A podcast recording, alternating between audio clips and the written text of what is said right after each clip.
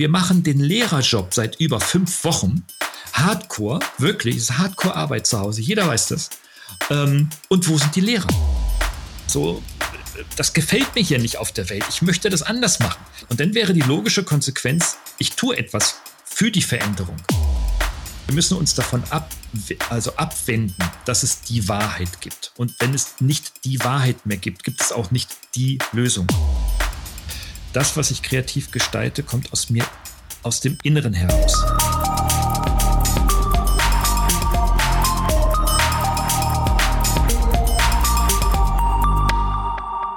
Herzlich willkommen zum ersten Podcast Zukunft der Kreativität. Mein Name ist Sebastian Kallis, bin der Geschäftsführer von Kallis und Schewe Kommunikation, einer Agentur in Mannheim.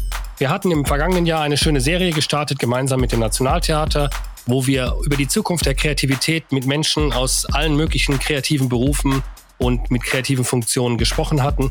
Leider ist das jetzt im Zuge der Corona-Krise nicht mehr möglich. Und was bleibt übrig? Das, wovor ich mich immer jahrelang gedrückt habe, ein Podcast. Wir machen jetzt heute die Pilotfolge und ich freue mich, dass ihr heute mit uns und mit mir dabei seid. Und mit mir heute spricht Professor Dr. Gerald Lemke.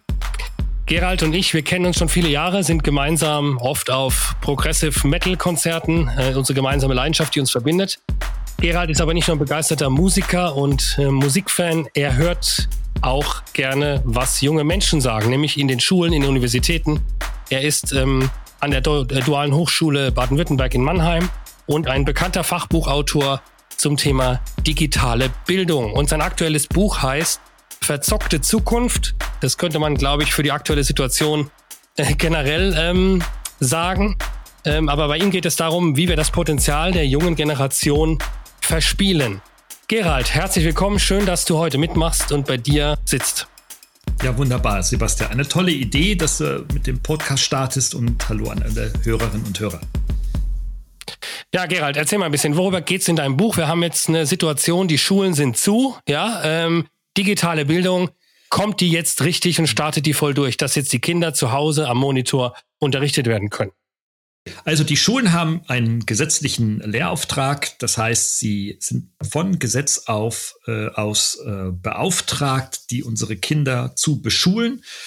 Und in so einer kuriosen Zeit wie äh, jetzt in dieser Pandemiezeit äh, haben die Schulen natürlich eben diese Herausforderung, dass sie ihre Schülerinnen und Schüler nicht mehr erreichen. Sie können sie also nicht im klassischen äh, Raum an der grünen Tafel äh, beschulen, sondern müssen sich Alternativen überlegen. Und da, das ist natürlich jetzt die Zeit der Digital-Euphoriker, die das schon immer seit vielen Jahren proklamierten. Viele werden ihnen recht geben, dass sie sagen, okay, jetzt muss da endlich mal was passieren. Ja. Ich gehöre nicht zu diesen Euphorikern, aber ich muss ehrlich zugeben, dass in den letzten jetzt vier, fünf Wochen rund, in denen ich auch als Vater einer zehnjährigen Tochter Homeschooling-Experte wurde, ähm, die Leistung des Präsenzunterrichts äh, äh, absolut zu schätzen gelernt habe und es mir wieder richtig, richtig bewusst wurde, wie wichtig der Kontakt zwischen einem Lehrer oder einer Lehrerin und dem Schüler ist. Und äh, das kann digital alleine nicht leisten. Ja, es gibt durchaus hilfreiche Anwendungen, ohne Frage. Aber ähm, bei meiner Tochter und bei anderen Kindern erfahre ich es genauso. Die äh, sehnen sich zwar nicht nach der Schule, aber sie sehnen sich nach der Person des Lehrers, weil die sind jene, die das Vertrauen zu den Kindern haben. Das ist teilweise sogar stärker ausgeprägt als zu den eigenen Eltern. Mhm, jetzt haben wir aber natürlich nicht mehr die Möglichkeit, wahrscheinlich auf absehbare Zeit größere Klassen gemeinsam zu unterrichten. Ähm, Braucht es jetzt nicht kreative Lösungen, wie ich jetzt als Schule damit umgehe. Werden die schon umgesetzt? Was ich jetzt höre, Grundschulumfeld der Bekannten, da funktioniert eigentlich gar nichts. Also es passiert offenbar, werden, äh, ich glaube, der, der Ministerpräsident Kretschmer aus Sachsen hat sich letzte Woche noch in einem Fernsehinterview gefreut, dass die Aufgaben jetzt vorbeigebracht werden, an den Gartenzaun gehängt werden. Ähm, da frage ich mich, wenn Unternehmen natürlich so funktionieren würden, dann wäre natürlich jetzt gar nichts mehr möglich in Deutschland. Dann braucht es jetzt gerade nicht kreative Lösungen, braucht es jetzt nicht ein YouTube-Streaming zum Thema ähm, Biologieunterricht braucht es jetzt nicht ähm, ja andere Möglichkeiten. Es gibt ja auch ein, so gemeinsame Pinwände, die man als Lehrer bearbeiten kann. Oder ähm, können das die Schulen schlichtweg auch momentan noch gar nicht? Also absolut, ich stimme dir völlig äh, zu. Es braucht jetzt kreative Lösungen. Und zwar, dass in den Schulen darüber nachgedacht wird, nicht wie Unterricht ersetzt werden kann. Das ist der, der kapitale Fehler, ne? sondern ähm, mhm. wie mit Hilfe von digitalen Medien ähm, das Lernen unterstützt werden kann. Und da gibt es durchaus Ansätze, ähm, man weiß es aus dem wissenschaftlich, aus dem mathematischen Unterricht, auch aus dem äh, äh, Sprachlernenunterricht, dass es hier äh, durchaus förderliche Lernansätze gibt. Aber die breite Masse sagt auch ganz konkret, dass der Einsatz von digitalen Medien nicht per se zu einem besseren Lernen führt. Also wir müssen uns vor diesem Irrglauben, jetzt alles digital zu machen, äh, entfernen. Aber zurück zu deiner Frage. Ja, wir brauchen hier eine Kreativität, ähm, die, wie soll ich sie beschreiben, nicht darin liegt, nun analog durch digital zu ersetzen, sondern tatsächlich zu überlegen, wie ich als äh, Lehrerin, als Lehrer meine Inhalte so aufarbeiten kann, dass sie wirklich über das Distanzlernen oder ne, dieses neudeutsche Distance mhm. Learning Learning tatsächlich auch von dem Schüler verstanden werden kann. Und das ist nicht trivial und häufig braucht man dafür nicht zwingend digitale Medien. Also ich denke beispielsweise daran, ähm, dass man sich auch in einer Videokonferenz in der Klasse äh, am Vormittag um 9 Uhr äh, treffen kann und hier auch vergleichbar einen Unterricht durchführen könnte, wie er in der Klasse stattfindet. Ja? Ähm, aber mhm. was, was wir natürlich erleben, ist, dass weder die Lehrer zu deinem zweiten Teil deiner Frage, weder die Lehrer als auch die Schüler damit umgehen können. Ähm, das ist, wir sind also zurzeit in einem, in vielen Schulen, in einem riesengroßen Experimentierstatus und ähm, ja, und wir werden sehen, wie das in einem Jahr aussehen wird. Ich habe mich gewundert, jetzt als diese Corona-Krise angefangen hat, sehe ich auf LinkedIn plötzlich überall begeistert poppen diese ähm, Screenshots von Videokonferenzen auf und es wird sich gefeiert darüber, dass man jetzt Videokonferenzen macht wo ich denke, das ist doch eigentlich eine Sache schon, das ist schon zehn Jahre alt. Ähm, und sozusagen, offenbar ist es jetzt im Bewusstsein angekommen, dass ich überhaupt ähm, ja, audiovisuell kommunizieren kann. Also, dass es schon was Neues noch ist. Also könnte man ja sagen, dass auch dieser Mangel jetzt der Schule ein Ausdruck ist für die, sag mal, für auch einen langen Prozess, der über, über Jahre sich eigentlich jetzt ähm, ähm entwickelt hat, nämlich dass sich nichts getan hat. Ja, aber das ist auch ein, ein Spiegel nicht nur der Bildung, also der Schulen, sondern es ist vor allem ein Spiegel unserer Gesellschaft. Ähm, weil das können wir überall beobachten, auch in den Unternehmen, also auch in den Profitunternehmen, in der Industrie und der Dienstleistung, dass sich da auch wenig tut. Ähm, das heißt also, sich dem, den, den, dem Neuen zuzuwenden, den Innovationen zuzuwenden, ist nicht mehr die Kernkompetenz der deutschen Wirtschaft und auch nicht der deutschen Gesellschaft. Ich glaube und ich vermute, und das habe ich in dem Buch Verzockte Zukunft versucht darzustellen, dass wir ähm, ziemlich satt und undurstig auf unseren Sofas daheim sitzen und auch in, auf den Sofas unserer Unternehmen und Augen und Ohren verschließen vor dem, was notwendig ist. Ähm, und insofern denke ich mal, vielleicht sind wir tatsächlich so satt und vielleicht bedurfte es jetzt einer Krise und zum Glück ist es kein Weltkrieg wie sonst immer gewesen in der deutschen Vergangenheit. Vielleicht bedurfte es jetzt wirklich so einer äh, Pandemie, wie immer wir sie jetzt verstehen wollen. Und ähm, damit wir in Bewegung kommen, damit wir neu denken, damit wir anders denken müssen. Nicht, weil wir wollen, weil das wollen wir ja nicht, sondern dass wir müssen. Und das ist, glaube ich, ähm, ein, ein, ein Startschuss in eine ja, wenn wir es achtsam und bewusst gestalten, durchaus sehr euphorische Zukunft bringen kann. Also da bist du optimistisch. Ja, ich bin, ich bin trotz aller Kritik, äh, bin ich optimistisch, dass wir da Gutes draus machen werden. Ähm, nun beobachten wir aber, was mich wiederum kritisch stimmen lässt, dass ähm, sowohl Politik als auch die Medien uns in eine Richtung lenken, die nichts mit Neu, Innovation, Zukunft zu tun hat. Ähm, hier wird der, äh, das, der, das Primat der Angst ge, gespielt, ähm, von dem die meisten Menschen doch tatsächlich glauben, okay, also da muss ja wohl irgendwie was dran sein, weißt du, und du weißt es ja auch selber, wir wissen es ja selber. Wenn du Angst hast, wirst du dich nicht verändern, da läufst du eigentlich nur weg.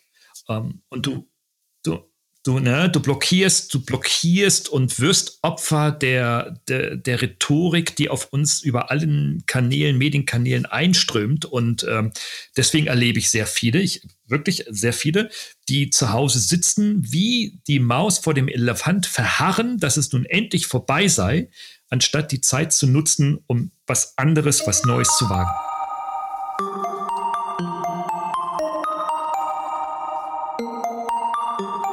Mich erinnert die Situation auch ein bisschen immer, wir haben äh, schon viele Gespräche geführt, äh, privat, und mich erinnert das immer an einen Satz von dir, das Thema Kraft durch Krise. Also wir haben, wir haben beide eine Lieblingsband, Dream Theater, die wir, die wir vergöttern und zu denen wir immer auf die Konzerte fahren.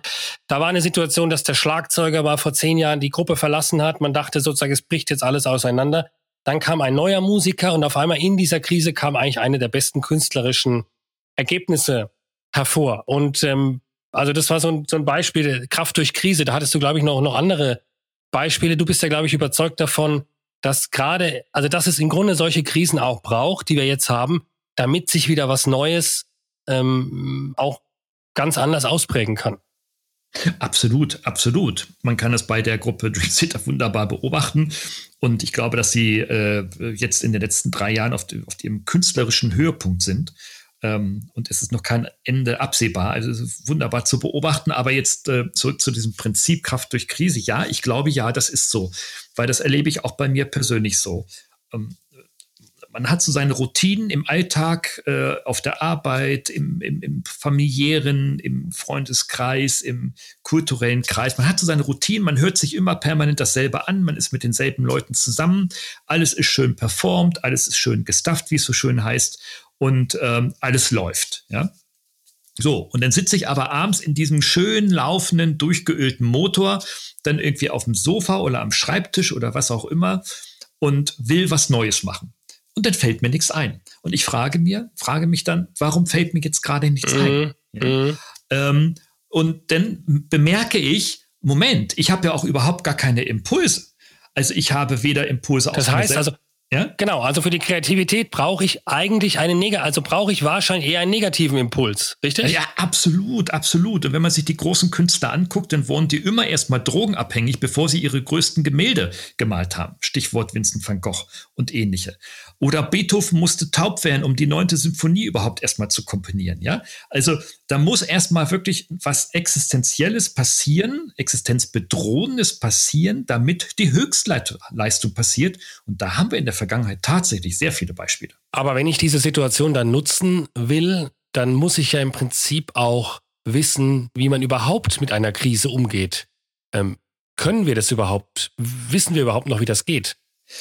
Ja, also beispielsweise fällt mir das Bundesland Bayern ein. Ähm, Bayern ist in Deutschland, in der Bundesrepublik, das ähm, wirtschaftlich äh, stärkste Bundesland, ähm, auch durchaus gezählt an den Patenten, auch mit den äh, höchsten Patenten und damit Innovationen, ähm, haben aber gerade in Bayern, gerade in den Gegenden, in denen es den Menschen sehr, sehr gut geht wirtschaftlich, ähm, die höchste Anzahl an Nesthockern. Also an Menschen zwischen 25 und 35, die noch zu Hause bei ihren Eltern wohnen. So, ähm, ist so ein Beispiel, wo ich mich frage, warum ist das so? Nun weiß man aus der Forschung, aus der Generationsforschung, das hat natürlich viele Gründe. Es gibt keine einfache Antwort dafür, aber es sind nicht die wirtschaftlichen Gründe, sondern es ist einfach so, naja, da fühle ich mich wohl und das ist auch gut und warum soll ich ja weggehen? Und ob ich einen Job habe oder nicht und ob ich damit zufrieden bin oder nicht, ist es egal. Ich lebe einfach mein Kindsein weiter und das möchte ich auch gar nicht verlassen.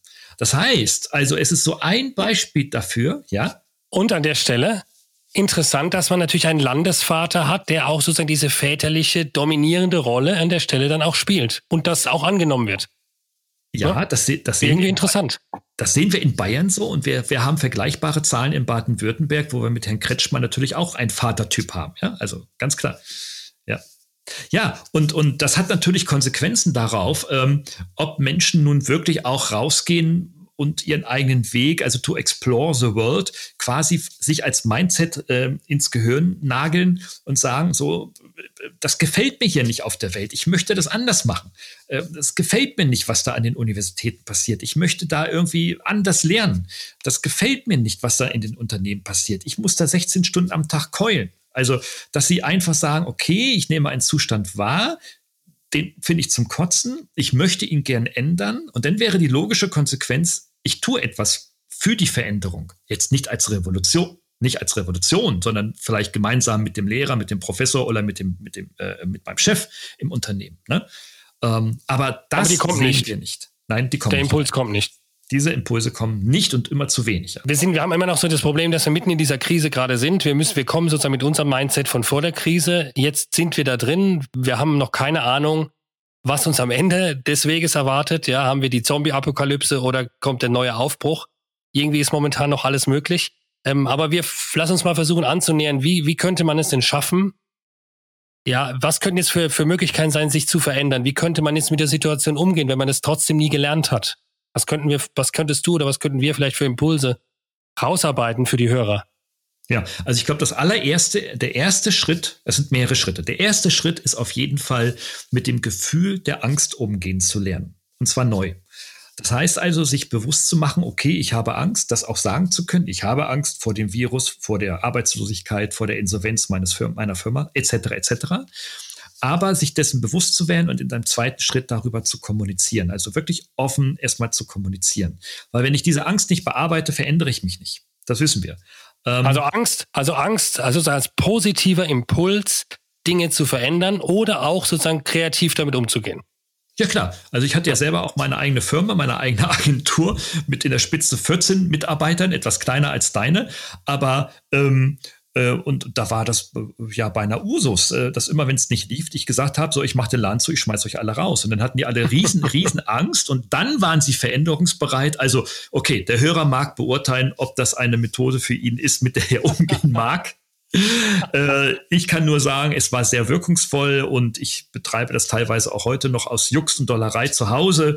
Mittlerweile kennen alle diesen Trick, aber es macht immer sehr viel Spaß. Aber in einem, in einem wirklich ernsthaften zweiten Schritt auch zu überlegen, okay, sag mal, wo sind denn jetzt so die Perspektiven? Wir leben in einer so unfassbaren freien Welt, dass wir, dass wir uns eigentlich tagtäglich darüber Gedanken machen müssen, wie wir diese Welt besser machen können, was wir für unsere Kunden besser machen können, was wir nicht für meinen Chef, sondern für den Kunden des Chefs besser machen können, was wir für mein eigenes Lernen besser machen können. Und äh, ja, und ich meine, das ist natürlich eine Fähigkeit, äh, da spricht man so den Typ äh, Macher an, den, den Pragmatiker, den äh, äh, Umsetzungsintellektuellen oder wie immer man die jetzt äh, beschubladen möchten, ja, solche Typen. Und das sind nicht alle. Aber die, die das können, die müssen, sollten versuchen, die anderen mitzunehmen und mitzureißen und sie auf diesem Weg mit zu begleiten. Und äh, ja, das ist über Kommunikation sicherlich gut erreichbar. Werden wir vielleicht nach der Krise, wie ist deine Einschätzung? Künstlerisch müsst, könnte man jetzt erwarten, nach der Krise geht es vielleicht erst wieder richtig los, nachdem wir jahrelang in vielen Bereichen vielleicht eine Stagnation gesehen haben. Das ist eine These, kann das sein? Oder, oder werden die Leute sozusagen sich jetzt so vor Angst verkriechen, dass sie eben gar nicht in diesen Ausdrucks, in diese Ausdrucksform hineinkommen? Also ich denke, dass wir, also ich denke positiv und ich denke, dass die langfristigen Effekte positiv sein werden. Kurzfristig, mittelfristig glaube ich das nicht. Ich glaube, das ist meine These zumindest, in den nächsten 12 bis 18 Monaten werden sie sich die Medien, die Autoren und Journalisten ähm, damit beschäftigen, warum das alles so war und warum es nicht besser wurde und so weiter. Sie werden weiter diesen Pegel der, der, der Angstkommunikation pflegen, weil darüber lässt sich verkaufen. Und äh, viele Menschen werden das annehmen und sich darin bestätigt fühlen, dass sie eben ängstlich sind. Und deswegen glaube ich nicht, dass sich gesellschaftlich viel verändern wird. Langfristig ja, insbesondere getrieben von innovativen und pfiffigen Unternehmern, ähm, wie beispielsweise ein anderer Unternehmer aus Frankfurt mir erzählte, dass er sagte, ja, eigentlich macht er, ähm, ist er Medienmensch und verkauft Zeitschriften. Ja? So, jetzt verkauft er keine Zeitschriften mehr, weil Leute nichts mehr lesen, außer Internet und Nachrichten. Ähm, und er kauft jetzt, äh, produziert jetzt einfach Masken, Schutzmasken und verdient damit mehr Geld als jemals mit den Zeitschriften zuvor ähm, wo ich so denke, irgendwie so, wow, ey, auf die Idee wäre ich nicht gekommen. Also, ja, also mal komplett umzuswitchen und das Hören von links auf rechts drehen und sagen, Mensch, ey, da, also es gibt Chancen, es gibt Alternativen, ja.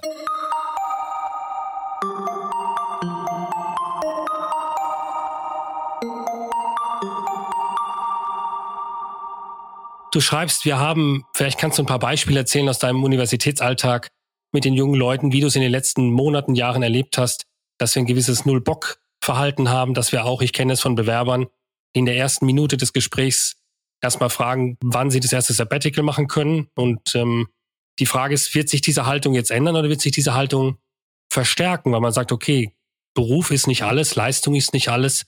Es geht tatsächlich ums Leben, ums Überleben. Ja, also ich, ich äh, äh, ähm, also ganz zuvor das natürlich bin ich, bin ich super happy, dass ich die, die, die Studis habe über viele Jahrgänge hinweg gesehen. Ja, ähm, das ist schon ein, ein, ein, ein sehr schöner, ein sehr befriedigender Beruf. Aber ähm, in den letzten Jahren, so kann man schwer beziffern, fünf bis sieben Jahre vielleicht, erleben wir schon, dass äh, zunehmend mehr junge Menschen doch äh, zunehmend phlegmatisch werden.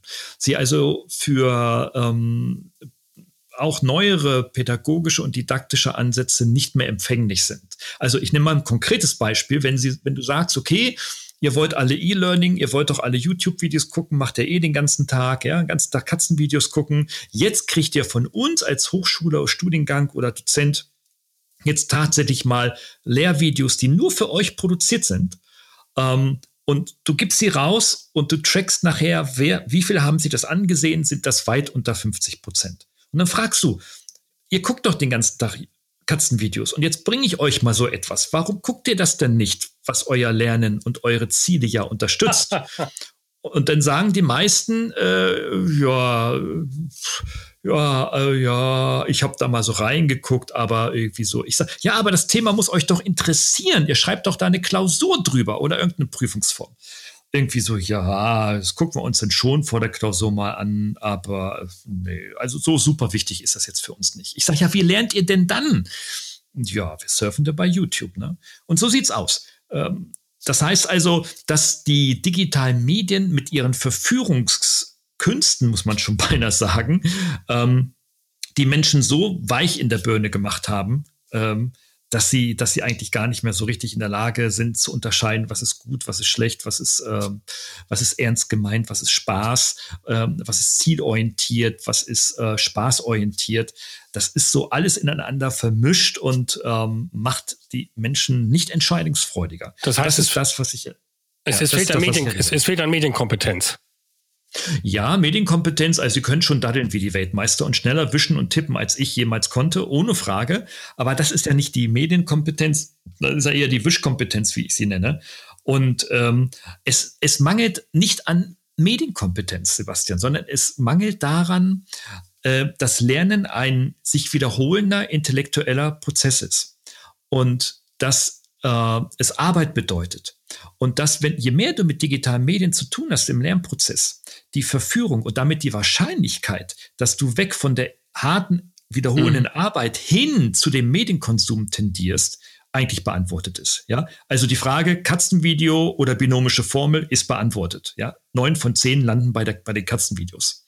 Und deswegen ist es eher die Frage, und nicht, das, wie werde ich. Das erlebt man bei sich selbst auch. Ne? Also du willst E-Mails abarbeiten ja. und du switchst dann wieder ja. zu YouTube und schaust dir nochmal was an und stellst dann nach ja. zehn Minuten fest, dass du eigentlich was ganz anderes machen wolltest. Das heißt, auch die Medienzeit wird exponentiell ausgedehnt. Ja, du, du hängst eigentlich, man, man, man kann sich dem gar nicht entziehen, weil ja auch diese Belohnungssysteme im Hirn sofort anspringen, wenn sie da was Neues blinken und blitzen sehen. Ja, ja ich habe ich hab aktuell eine, eine Umfrage laufen, ähm, in der ich zwei, also viele Fragen stelle, aber zwei von denen, die das Bild auch wissenschaftlich so ein bisschen abbilden. Die erste Frage ist, wie lange bist du eigentlich auf deinen mobilen Endgeräten, heißt also auf Tablet und Smartphone unterwegs am Tag?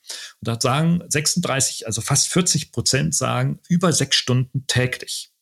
Dann, dann frage ich, ähm, ja, und wie fühlst du dich dabei? Also was hat das für Konsequenzen?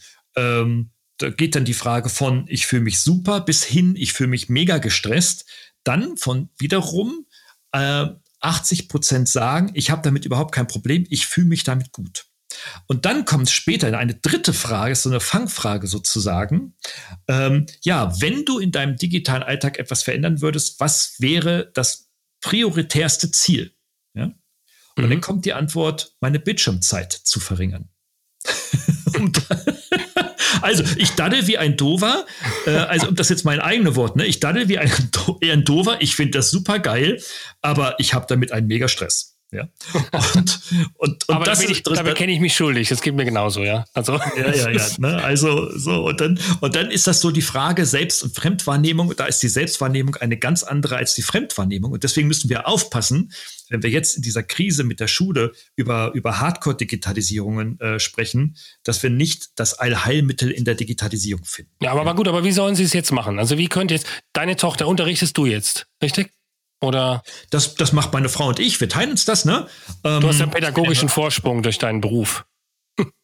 Ja, also der, der pädagogische Vorsprung, Sebastian, äh, ja, besteht durchaus darin, äh, dass ich etwas geduldiger bin, wenn einer was nicht schnallt. Ähm, ähm, andere im Homeschooling sind eher ungeduldiger. also Lernen ist einfach Arbeit und Wiederholung braucht Zeit und das muss man einfach wissen. Ja. Äh, aber wie könnte es besser laufen zur Frage hin? Also ich hatte heute ein Gespräch mit einer Lehrerin. Ich habe heute etwas ganz Kurioses erlebt. Es klingelt an der Haustür heute Morgen um 11 Uhr. Das ist keine Fake-Story, wirklich real erlebt. Und da steht auf einmal die Deutschlehrerin meiner Tochter vor der Tür und sagt, hallo, ich komme hier vom Gymnasium Weinheim. Ich habe einen so einen Jutebeutel da sind Texte und ein, ein Comic. Du liebst Pferde, war ein Pferdecomic drin und sogar noch ein Lesebuch aus der Bibliothek für dich ausgeliehen, damit du dich mit deutschen Texten beschäftigen kannst. Und äh, meine Tochter sagt irgendwie so, was ist, was geht hier für Film ab? Ist das der Osterhase oder der Weihnachtsmann oder beides? Ja, äh, das kann doch nicht meine Deutschlehrerin sein. Und okay, lange Rede, kurzer Sinn. Abschließend sagte die Lehrerin dann uns zu mir, ähm, äh, ja, kann ich noch, sonst noch irgendwas für Sie tun? Äh, wollen Sie mir noch was mitgeben? Und dann überlegte ich kurz und sagte, ja, weil wir uns am letzten Wochenende in der Familie massiv darüber aufgeregt haben, dass wir das komplette Homeschooling übernehmen. Wir machen den Lehrerjob seit über fünf Wochen. Hardcore, wirklich, ist Hardcore-Arbeit zu Hause. Jeder weiß das. Ähm, und wo sind die Lehrer? Und nach fünf Wochen kommt dann endlich mal eine Lehrerin. Mit dem Jutebeutel. Mit dem Jutebeutel. Mit dem Jutebeutel, ja. Und ich habe gesagt, Frau, Frau so und so, ich finde das super klasse, dass Sie da waren, aber Sie kommen fünf Wochen zu spät. Was haben Sie denn in den letzten fünf Wochen gemacht, frage ich mich. Ja? Sagt sie, ja, Sie können sich gar nicht vorstellen, ich gebe 30 Aufgaben raus in einer Klasse und dann kriege ich 30 Individualantworten und muss 30 mal Feedback schreiben. Äh, das mache ich sonst früher immer alles im, während des Unterrichts. Und ich sage, ja, sehen Sie mal, sehen Sie mal. So ist das. Und genauso machen wir das auch. Ne?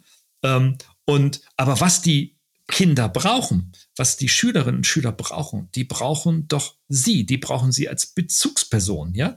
Ähm, mhm. Ähm, warum, warum richten Sie es nicht ein, dass Sie mit Ihrer Klasse im Deutschunterricht einmal die Woche von mir aus ein Zoom oder ähnliches Skype oder eine, eine, eine, eine ne, Konferenz machen? Eine halbe Stunde mag vielleicht sogar reichen, wo Sie sagen, hey, hier ist eure Lehrerin. Äh, ihr könnt mich jetzt sehen und ich kann teilweise euch sehen. Und ich will fragen, wie es euch geht. Und ich will fragen, ob ihr mit dem Zeugs, was ich euch da geschickt habe als Hausaufgabe, ob ihr damit klarkommt. Und ähm, ob es da irgendwie einen konkreten Bedarf gibt. Vielleicht brauchen wir eine virtuelle Arbeitsgruppe, äh, wo ich euch da gezielt unterstütze und so etwas. Also ein aktives Zugehen von Lehrern auf ihre Schüler. Das äh, erlebe ich nicht. Das erlebe ich auch nicht nur mit dieser Schule. Das ist in anderen Schulen genauso. Das würde ich mir wünschen. Kinder, Jugendliche brauchen ihre Lehrer. Das sagen sie selber nicht, aber sie brauchen sie, weil das sind ihre Bezugspersonen, wenn es um Lernen geht. Und die müssen da mehr Initiative und mehr Engagement zeigen. Und ich mache mich unbeliebt bei vielen Hörern vielleicht, aber ich glaube, dass es auch daran liegt, dass der Lehrer jetzt gar keine Angst hat. Denn der Lehrer jetzt muss ja nichts verändern. Es gibt keine Bedrohung in der Situation durch den beruflichen Status, durch auch die Einflussnahme, die das Land äh, überhaupt geben kann. Das heißt, der Veränderungsdruck ist unglaublich gering. Ich kann nur sagen, ich kenne unsere Unternehmen, mit denen wir zusammenarbeiten. Ich sehe es bei uns in der Agentur. Wir haben innerhalb von zwei Tagen das gesamte System auf Homeoffice umgestellt. Es war gar kein Problem. Auf einmal können alle arbeiten von zu Hause. Auf einmal können wir mit Videokonferenzen auch wirklich mit 40 Personen arbeiten oder mit Kunden, die bisher sich da noch schwer getan haben. Das heißt, durch diesen Druck, weil wenn wir das nicht machen, können wir gar nicht mehr existieren momentan. Ja. Ähm, das heißt, durch diesen Druck kommt natürlich eine Veränderung, kommen neue Ideen.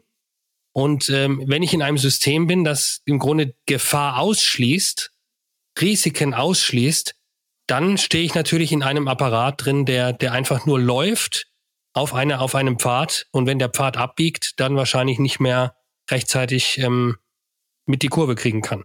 meine ja. äh, These, ja. Aber ähm, ich weiß auch, dass es, dass es wahrscheinlich stärker auch am System liegt als an den einzelnen ähm, Lehrern. Ja, ich glaube, dass auch wahrscheinlich in so einem System mit Genehmigung durch Kultusministerien, mit Zuteilung durch den Träger, der der Geräte beschaffen soll, natürlich auch eine selbst der motivierteste Lehrer irgendwann an seine Grenzen kommen wird und auch wenn der Schüler ähm, seine Aufgaben nicht mehr abgibt, jetzt auch vielleicht die, die Lust und die Motivation der Lehrkräfte dann auch nach unten gehen wird. Ja. Aber ich, aber, aber trotzdem, das ist ja ein People-Business, ne? Da arbeiten Menschen, Lehrer, mit Menschen, Kinder. Ja. Und, und das ist so wie in der Unternehmensführung auch. Wenn du ein Unternehmen hast und Menschen und ihr arbeitet zusammen und Menschen arbeiten für Kunden, dann musst du mit denen sprechen, kommunizieren und Konflikte austragen. Und, und der Lehrer muss äh, seine Schüler ja gerade jetzt führen. Jetzt rege ich mich jetzt selber auf, obwohl ich gar kein Schulkind habe. Ja. Der Lehrer muss ja sein Kind genau. jetzt führen, weil jetzt sitzt Exakt. es allein zu Hause, verunsichert, sitzt bei den Eltern, darf, wenn es ein Einzelkind ist, nicht vor die Tür gehen. Ähm, muss sich sozusagen Mama und Papa kümmern sich, ist, man fragt, versteht gar nicht, was ist los. Wo ist eine Instanz, die das vielleicht ein bisschen einsortieren kann, auch als Anker? Das muss ja eigentlich ja. der Klassenlehrer sein, je jünger die Kinder sind. Exakt, exakt, genau so ist es, genau. Also jetzt ist wirklich Menschenführung angesagt, ja. Ähm, und das geht in Teilen virtuell gestützt, ohne Frage. Aber ich, es ist gar nicht die, die Frage des Tools, sondern es ist eigentlich nur das Ergebnis der Toolanwendung, ja. Also, wenn Angst abgebaut werden kann und Mut zugesprochen werden kann, dann ist doch scheißegal, über welchen Kanal das passiert. Also, wenn mein, mein Töchterchen heute, also meine Frau kam dann heute Nachmittag um halb drei nach Hause, das erste, was meine Tochter machte, grenzt zu ihrer Mutter und sagt, Mami, du glaubst nicht, was hier heute Morgen los war. Ja, wie? Ja, die Deutschlehrerin stand vor der Tür. Das ist doch der totale Hammer. Ich, also, ich bin ganz aufgeregt. Das ist ja irre. Das ist ja ein Highlight, ja. Die kommt zu uns mhm. nach Hause und schickt und schenkt mir einen Beutel mit, mit, mit Geschenken. Naja, es waren keine Geschenke, Leihgaben. Aber so, und, und, und war völlig. Und das erste, was sie heute machte, Deutschaufgaben machen. Und sagte, boah, ich lese jetzt heute Abend als erstes dieses Buch. Und ich sagte eins, Sebastian, seit fünf Wochen versuchen wir, echt unserer Göre, ein Buch in die Hand zu geben, das sie durchlesen soll und eine Inhaltsangabe schreiben soll, was ihre Hausaufgabe seit fünf Wochen ist. Sie tut es nicht. Heute wird sie es vermutlich tun. Das will mhm. ich sagen. Das ist das, was Lernen pusht.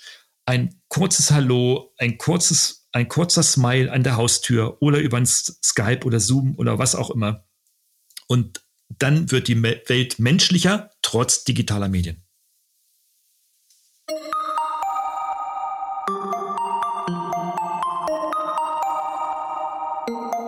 Aber vielleicht ist auch der, der Haken, wo wir da zum Thema Kreativität die Abbiegung machen können. Ähm, vielleicht musste man eigentlich jetzt überlegen, warum soll eigentlich der Lehrplan, so wie er jetzt ist, an den Schulen, Universitäten in einer solchen Situation auch genauso unterrichtet werden? Vielleicht müsste man sich auch überlegen, welche Inhalte brauchen wir vielleicht mal ganz andere Inhalte. Ne? Also Werken, wie, wie nähe ich eine Stoffmaske jetzt, ja, wo wir wieder bei dem Beispiel sind. Oder ähm, dass ich auch schauen kann, wie kann ich flexibler mit diesen, mit diesen Themen umgehen, ja, auch vielleicht im Geschichtserdkundeunterricht. Ähm, ähm, fraglich, ob das, ähm, ob das so gemacht wird. Also, also Kreativität ist ja in seiner Definition ist ja so eine, ist ja, ist ja eine Fähigkeit, ja, die man, also Fähigkeiten kann man erlernen. Das ist schon mal wichtig. Kreativität kann man also lernen. Also ich bin nicht kreativ geboren. Nein, nein, nein, nein, nein. Ähm, nein, das ist niemand. Nur jemand, der heute besonders kreativ ist, hat diese Fähigkeit über sein Leben bis dahin trainiert und hat ihm eine Bedeutung gegeben, dieser Fähigkeit. Ja? Ähm, also ich glaube schon, dass man natürlich schon eine gewisse. Das Stopp. Äh, äh, Stopp an der Stelle einhaken. Hat dem eine Bedeutung gegeben. Das finde ich ein super Satz. Was, was verbirgt sich dahinter? Inwiefern hat er der Sache eine Bedeutung gegeben?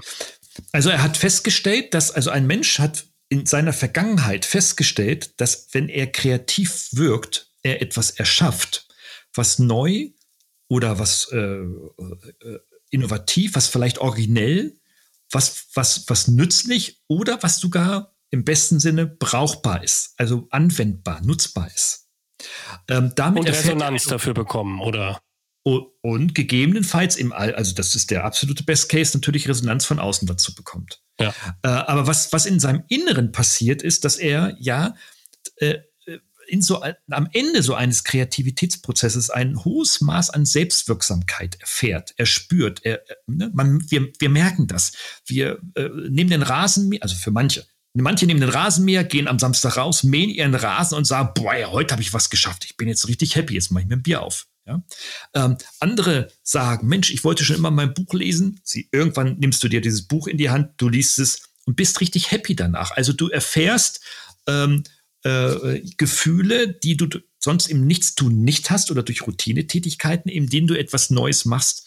Ähm, und das ist ja das, was Kreativität auszeichnet ähm, und wie sie entsteht, einfach schöpferisch und gestalterisch tätig zu sein, um etwas äh, ja Neues, Originelles zu gestalten. Und da bist und, du ein Beispiel, da bist du auch ein kleines Beispiel dafür, wenn ich einhaken kann an der Stelle. Du hast ja, ja so jetzt vor ein paar Wochen oder ein paar Monaten angefangen, Videos mit dir zu drehen. Ich glaube, du warst jetzt ja. vorher auch kein, kein YouTube-Star und kein Filmer, ja. aber du hast es, wie kam der Impuls? Wie bist du auch daran gegangen? Also es geht ja ist auch technisch relativ aufwendig mittlerweile, was ich gesehen habe, mit Greenscreen, mit Hintergründen, ähm, Schnitte, Mikrofon, Kamera, Licht.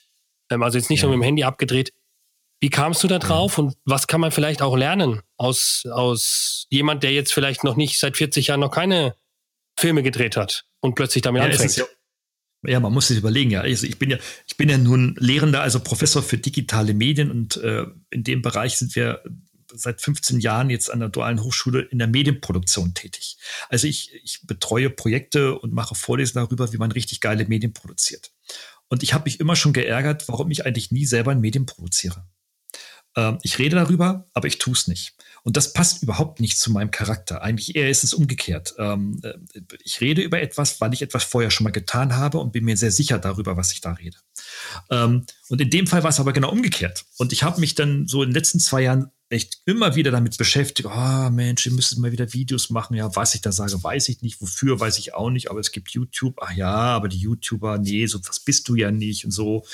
Und und ich habe dann tatsächlich im, äh, immer zwischen den Feiertagen, Weihnachten, Silvester, wo dann wenig los ist, habe ich mich dann im Keller eingeschart und habe dann mit dem vorhandenen Material, was ich so hatte, Licht und iPhone und Telefon und so weiter, mal so die ersten Videoshots gemacht und habe, jetzt halte ich fest, genau das erfahren, worüber wir sprachen, mhm. sprechen, nämlich kreativ zu sein. Ich habe gemerkt, ey, ich mache da etwas Neues. Ich nutze da einfach Tools, also Technologie, Kamera, Mikrofon um irgendwie was, was Neues, was anderes zu machen. Das habe ich dann irgendwie anderen gezeigt und vorgespielt im familiären Kreis, im, so erstmal. Und die sagen, Mensch, ey, das ist ja cool. Meine Tochter sagt, ey, du bist ja cool, ey, du bist ja cooler Papi. Und ich sage, hey, echt? Sehe ich mich gar nicht so. Äh, und, andere sagten auch irgendwie so, Mensch, das ist, ey, das ist super, ja.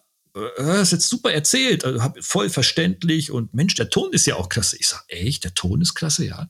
Muss das Mikrofon wohl toll sein. Aber man sieht, dass du für deinen, für deinen Beruf jetzt diese, diese, dieser eigene Videodreh jetzt gar nicht so essentiell war. Also für die, für deine persönliche Verwertung, ökonomische Verwertung von dir, ist es eigentlich, spielt, hat es keine Rolle gespielt, aber du hast es für dich jetzt entdeckt. Ähm, und das, da kommen wir wieder ein bisschen auf dein Buch. Du hast ein tolles Kapitel, was ich jetzt glaube auch spannend finde, gerade für die aktuelle Zeit. Das heißt, wie wollen wir leben als Gesellschaft? Ähm, wo du auch sagst, ähm, wir haben sozusagen in der Leistungsgesellschaft uns in einem Hamsterrad gefangen. Ähm, wahrscheinlich, weil wir einfach in den, in den 30er Jahren und mit der Wirtschaftskrise 29 ein Trauma erlitten haben, ähm, dass es eine Demokratie zum Scheitern bringt, wenn die Leute arbeitslos sind. Ähm, und dadurch haben wir in Deutschland eine, eine Haltung auch entwickelt, die immer mehr heißt an vielen Stellen, die auch einen gewissen Druck äh, erzeugt, die ein sehr schematisches Schulsystem hervorgebracht hat. Ähm, und die Frage wird sich ja jetzt wieder stellen nach der Krise oder noch in der Krise. Wie wollen wir leben. Und ähm, auch für die Kreativität, die du da erwähnst, ähm, heißt es, ähm, ökonomische Verwertbarkeit kann sozusagen nicht die Ursache, sondern eher das Ergebnis sein. Genau, so ist es. Die Frage ist, wie werden wir die, wie werden wir die Frage, wie werden wir beleben, jetzt, jetzt beantworten? Was wird sich ändern?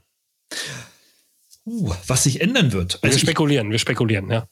Also meine Spekulation ist, dass durch die Digitalisierung wir in so eine Zweiklassengesellschaft gehen, wo wir irgendwie so 60, 70 Prozent Clickworker haben, die über Massenmedien, YouTube und Videomedien irgendwie Massen gebildet werden oder geschult, beschult werden, damit sie gut klicken können. Und die andere Hälfte, das wird wahrscheinlich so eher die solventere Hälfte sein, die wird ähm, äh, quasi äh, noch auf sozial, also mit Lehrern bestückten Schulen sein, in denen äh, vor allem dieses Thema Kreativität dann auch antrainiert wird. Ich bin davon fest überzeugt, dass wir für die Lösungen komplexer Zusammenhänge ohne Kreativität nicht mehr weiterkommen. Denn wir müssen uns davon ab, also abwenden, dass es die Wahrheit gibt. Und wenn es nicht die Wahrheit mehr gibt, gibt es auch nicht die Lösung. Also wir müssen überlegen. Aber so werden ja Diskussionen auch geführt momentan an vielen Stellen. Ne? Es gibt die Lösung. ja. Es gibt, es gibt ja. sozusagen die ja. Lösung. Es gibt äh, die Experten und es gibt, ähm, es gibt wenig Altern, also es gibt wenig alternative Wege, die auch mein Gefühl ist, ähm, nicht ausgiebig diskutiert werden zumindest. Wir haben ja, wir haben jetzt ein Problem, das heißt Virus, das sehr gefährlich ist, das viele Menschen bedroht, aber da, wenn ich dieses Problem natürlich angehe, entstehen ganz viele andere Probleme. Und dafür brauche ja. ich ja auch kreative Lösungen und kreative Diskussionen. Ähm, Exakt. Und das, was, genau, und das, was wir erleben an politischen Entscheidungen und an so, wie wir sie interpretieren, jeder für sich, weil die politischen Entscheidungen sind ja noch eher harmlos, aber so, wie das viele interpretieren, sie sich zu Hause einsperren, das ist ja noch viel schlimmer, ähm, sind ja keine kreativen Lösungen, sondern das ist ja so stumpfes Ursache-Wirkungsdenken. Mhm. Oh, Virus, Virus gleich Tod, gleich einsperren. Ja, so. Und wenn alle und, zu Hause sind, gibt es, ich, ich amüsiere mich köstlich ja. über die Schlagzeilen, ja. Kriminalität geht nach unten, wir haben keine, keine Schlägereien mehr in der Düsseldorfer Altstadt. Ähm, ja, natürlich, die Leute sind ja weg. Ja, und man sieht beispielsweise am Land Schweden, dass es auch anders läuft. Da ist, das, ähm, ist der Umgang mit dem Virus eher liberalisiert. Ähm, die Regierung hat ganz klar gesagt, Leute, wir haben natürlich eine staatliche Verantwortung. Klar. Und da gucken wir natürlich auf pandemische Entwicklungen, ohne Frage.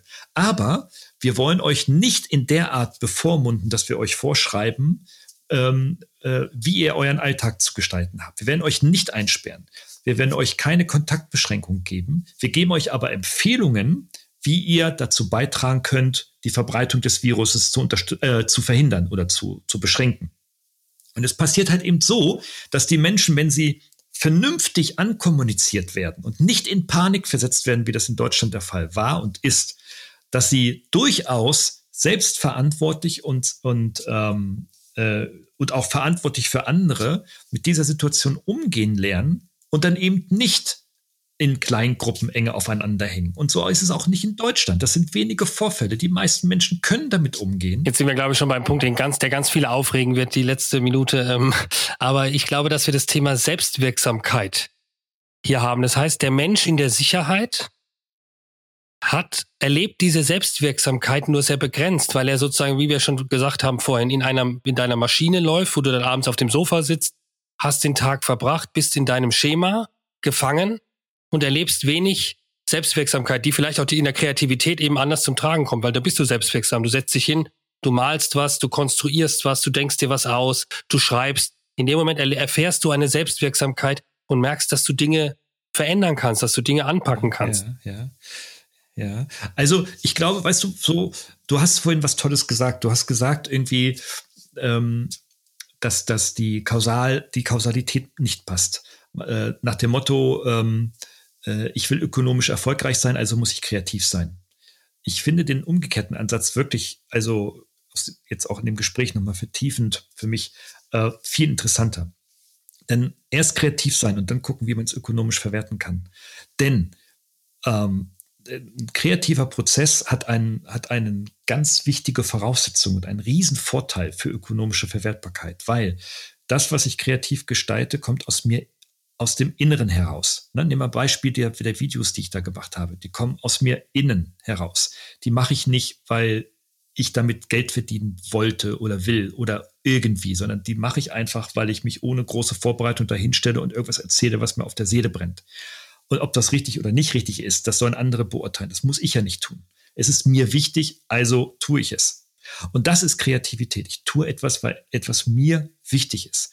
Und wenn das auf Resonanz stößt, dann wird sich dafür ein Markt finden. Und dann kann ich es gegebenenfalls auch ökonomisch verwerten. Ja? Aber nach dem Motto, es ist so wie, ich möchte Millionär werden. Und dann kommen die großen Berater, Trainer und Keynote-Speaker an und sagen, in drei Schritten zum Millionär, du musst das und das und das tun. Und jeder, der das, der das macht, stellt fest, äh, es wird nicht funktionieren. Und wenn man dann hinter diese Leute guckt, die einem das geraten haben, stellt man fest, äh, die sind eigentlich von einer Insolvenz in die nächste gerannt und waren noch nie Millionär. So, also es ist dann höchst interessant. Also um dieses Prinzip der Selbstwirksamkeit zu erfahren, ist, glaube ich, bin ich überzeugt, dieses Kreativitätsprinzip extremst wichtig. Ja? Und vielleicht muss man es abgrenzen, dass nicht jeder gro ein großer Künstler oder Maler werden soll, muss, sondern äh, es genügt, ähm, etwas Neues und zu gestalten und neue Ideen zu verfolgen. Gerald, wir sind jetzt schon, schon durch und ich bin gespannt, äh, wie sich die Folge dann am Ende insgesamt anhören wird. War ein, ein spannendes Gespräch. Ähm, wir sind sehr meandert über dein Buch, über die Zukunft. Was haben wir in der Bildungssituation? Wie gehen wir vielleicht im Alltag mit der Krise momentan um? Ähm, wie werfen wir einen Blick in die Zukunft? Und vielleicht zum Abschluss nochmal von dir als jemand, der äh, ja viel unterwegs war, der jetzt auch in eigenen vier Wänden erstmal eingesperrt ist. Ähm, wann sehen wir uns wieder zu einem Konzert? Wie ist deine Einschätzung? Wie wird es weitergehen? Und zweite Frage, wird die Zukunft gerade verzockt oder wird die Zukunft erneuert? Mein Gott, du stellst schwierige Fragen. Aber zur ersten Frage, äh, wann sehen wir uns wieder? Ja, ich hoffe sehr bald, wenn im Herbst der Veranstaltungsmarkt wieder losgeht. Ähm, das ist mein Wunsch und vor allem meine Hoffnung. Ähm, wo man sich wiedersehen könnte, wäre virtuell bei einem Live-Konzert äh, von Five Fingers Death Punch, einer Metal-Band aus Los Angeles, die heute ein äh, Live-Konzert bei YouTube äh, angekündigt haben für Ende April, also ah, nächste Woche. Äh, das wird sicher könnte eine Gelegenheit sein. Ich werde reingucken, das wird cool. Ähm, und ähm, ja, und wann die Zukunft verzockt wird, ich denke, wenn wir aus dieser Krise nicht lernen, werden wir den Turbo für eine verzockte Zukunft anheizen.